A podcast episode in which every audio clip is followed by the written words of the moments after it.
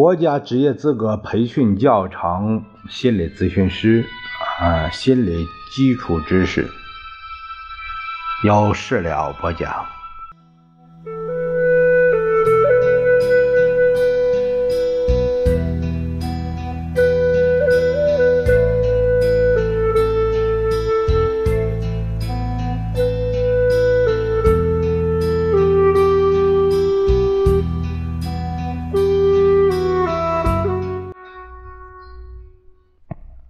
我们这一节看看第一章第三节，呃，说到第三单元，第三单元的这个各种感觉中，我们谈一下这个听觉。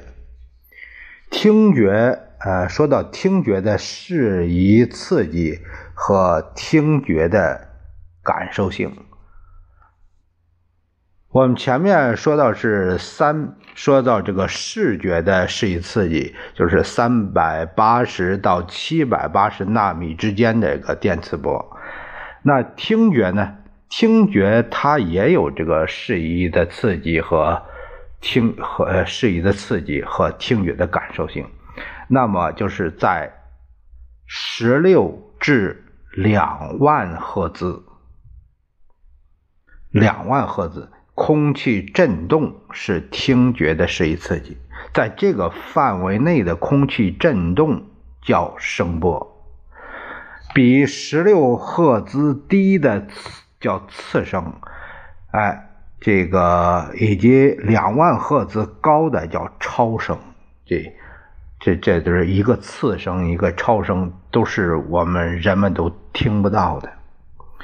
由于外耳道的自然共振频率在三千赫兹左右，加上中耳机械传导的特点，使得人们在听域范围内对于一千到四千赫兹的声音最敏感，对这一范围声音的耐受性也比较高。人耳对于频率非常低。或非常高的声音的感受性会大大降低，对他们呃听觉阈限与中音相比，可以相差几十个分贝。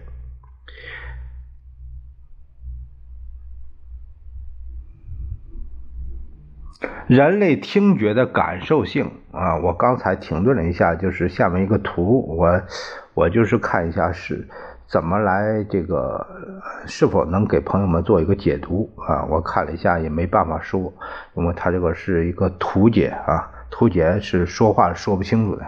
那我们就看一下啊，他会有一个总结吧，就是中音中音的时候，听觉的阈限值最低啊。低频、高频的时候，听觉的阈限值是很高，呃，这样。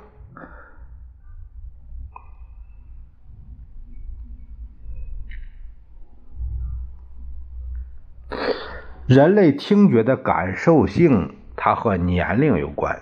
二十岁以前，随年龄的增长，感受性逐渐的提高；六十岁以后，随着年龄的增长，感受性逐渐降低。老年人听觉感受性降低的特点是，他首先丧失的是对高频声音的听觉。随着年龄的增长，听觉丧失的范围从高频逐渐向中低频方向发展。当扩展到中频的范围时，就影响到了言语的听觉。在声音的持续作用下，听觉感受性降低的现象叫听觉适应。一个声音由于同时起作用的其他声音的干扰，使听觉阈限升高的现象叫声音的掩蔽。掩蔽那个声音强度太大或声音作用时间太长，引起听觉感受性在一定时间内降低的现象，叫做听觉疲劳。如果听觉疲劳不断积累，长期得不到恢复，将会导致永久性的听力丧失。职业性耳聋就是这样造成的。噪音太大，总是那样，一直持续，时间太长了，你就会就会听不见了啊！这就是职业性耳聋。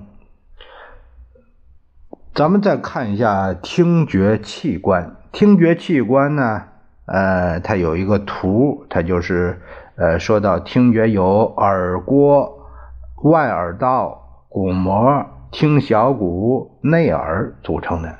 耳郭具有收及声波的作用，外耳道起着共鸣箱的作用，鼓膜。听小骨把外面传来的空气振动通过卵圆窗传到内耳，内耳中的柯蒂氏器官是听觉神经细胞集中的地方，也就是听觉的感受器。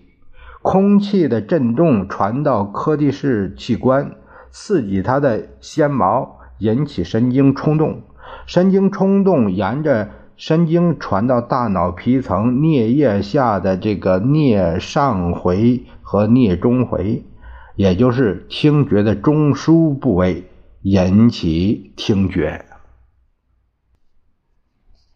再一个，我们谈谈听觉的特性。声音它有音调、响度、音色三种特性。音调由声波的频率决定。频率越高，声调音调越高。响度由声波的振幅决定，振幅越大，声音越响。音色由声波的波形来决定。我们平常听到的声音，大都是多种声波混合出来的。参与混合的声波的性质，决定了最终的波形。我们不用看就能分辨出是大提琴的声音还是二胡的声音，是因为它们的音色是不同的。这个音色，音色就是声波的波形决定的。在物理学中，周期性的声波叫乐音，由不同频率的声波组成的无周期性的不规则的声音叫噪音。在环境心理学中，凡是人们不愿听的声音都叫噪音，啊，都叫噪声。如果你在读书的时候，外面播放的乐曲扰乱你了，让你心烦心烦，这个那这个乐曲也叫噪声。所以啊，噪声不仅由声音的物理性质所所决定，也取决于人的生理状态和。心理状态，